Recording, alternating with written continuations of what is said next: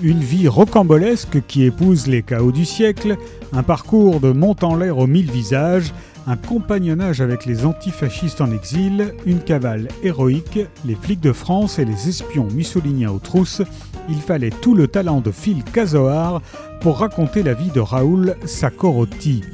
Voleur hors pair célébré par la presse pour délester en douceur les greniers des bourgeois, L'arsène Lupin des Galetas, rusé, habile, élégant et généreux, redistribue ce qu'il vole aux pauvres.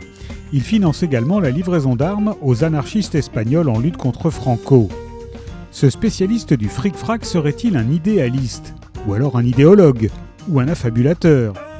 Des bas-fonds de Gênes aux crimes des Alpes, des ruelles de Ménilmontant aux Ramblas de Barcelone, des cachots de prison aux camps d'internement, sans oublier la colonie de confinement des îles Trémiti, Phil Casoar refait le chemin qui va de la belle époque à la guerre froide, retrouve la trace et la vérité du plus anard des gentlemen cambrioleurs, ainsi que des ouvriers italiens et des aristocrates russes qui l'ont aimé il ressuscite de manière épique et sensible le panache de la France populaire à braver les puissants.